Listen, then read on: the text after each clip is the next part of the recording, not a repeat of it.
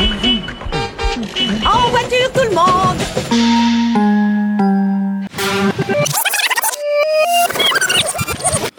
J'ouvre une première parenthèse. Oui, alors j'ai pas beaucoup progressé dans la structuration de ma pensée, mais bon, j'ai pas fait beaucoup d'efforts non plus. Pourquoi je vous parle de ça aujourd'hui? Eh ben, c'est le moment de parler un peu de processus créatif, de comment on en vient à vous susurrer des insanités dans vos chastes oreilles. Pour moi, le processus il vient d'une veille absolument pas systématique. Je check de temps en temps les nouveaux articles parus dans quelques revues académiques, plutôt concernant le monde anglo-saxon, euh, parce que bah, je sais pas trop en vrai. Je- Alors euh, moi je sais, parce qu'il n'y a que ça en fait. euh, je veux dire, bien joué, les recherches françaises en métier des bibliothèques. si on vous trouve, on vous aime. Et pour les 3-4 d'entre vous qui font ça, franchement, respect. Bien ouais, absolument. Euh, je suppose aussi que c'est parce que c'est sur quoi je suis tombé en premier, et puis euh, les thématiques traitées et la façon de le faire m'ont plus attiré qu'ailleurs. Bref, parmi ces revues, il y a une revue qui s'appelle In the Library with a Lead Pipe, qu'on pourrait traduire par Dans les bibliothèques avec un tuyau de plomb. Le choix du titre est fabuleux déjà. On va se mettre d'accord tout de suite. Faut prendre quelques instants pour décortiquer ça. J'ai pas retrouvé l'origine du truc. La revue, c'était un blog euh, tout juste intitulé Lead Pipes auparavant, mais euh, clairement, l'association de la bibliothèque avec un tuyau de plomb, pour moi, il y a tout ce qui m'amuse. La référence à un objet contondant, une arme de voyou ou d'émeutier, un truc que tu as sous la main pour te défendre, et dans le même temps, c'est la référence à la tuyauterie vieillissante, celle qui file le saturnisme, qui peut vraiment être comprise comme un symbole de la vétusté de nos établissements. Parfois. Souvent. Je m'égare Non. Je m'égare pas, je fais des cercles concentriques, c'est comme les requins.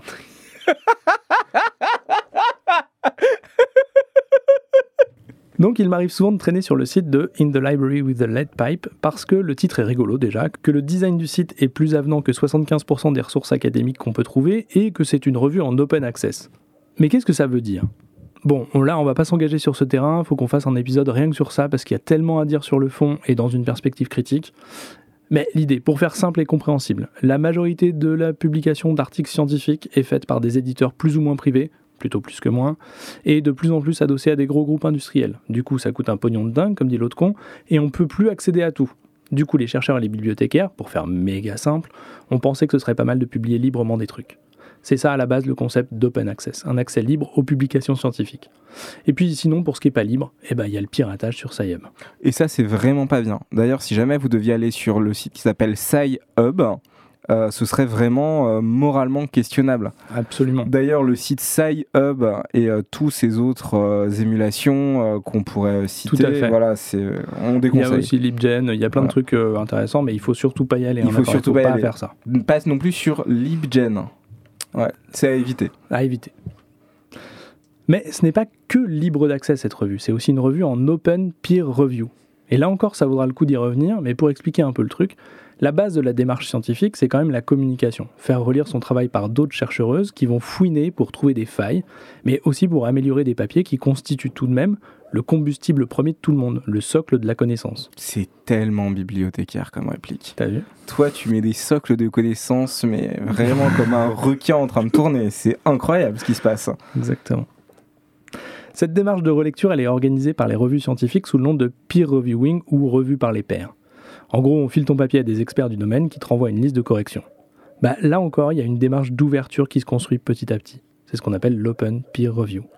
Alors ça peut prendre plein de formes, depuis la publication de la première version d'un papier en ligne dispo pour tout le monde avec les commentaires de relecteurs, jusqu'à une relecture participative, voire même une wikification de la science, comme le dit affectueusement Lionel Morel.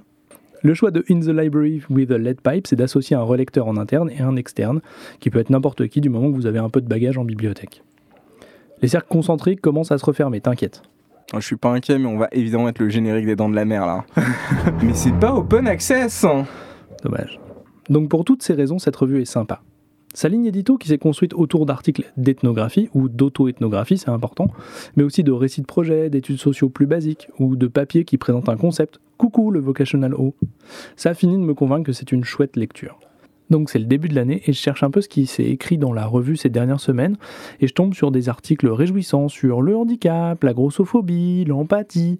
Et ce qui va m'intéresser aujourd'hui, et qui va être la conclusion de cette longue intro, c'est un article de Anna White qui s'appelle Let No Be No When Librarians Say No to Instruction Opportunities.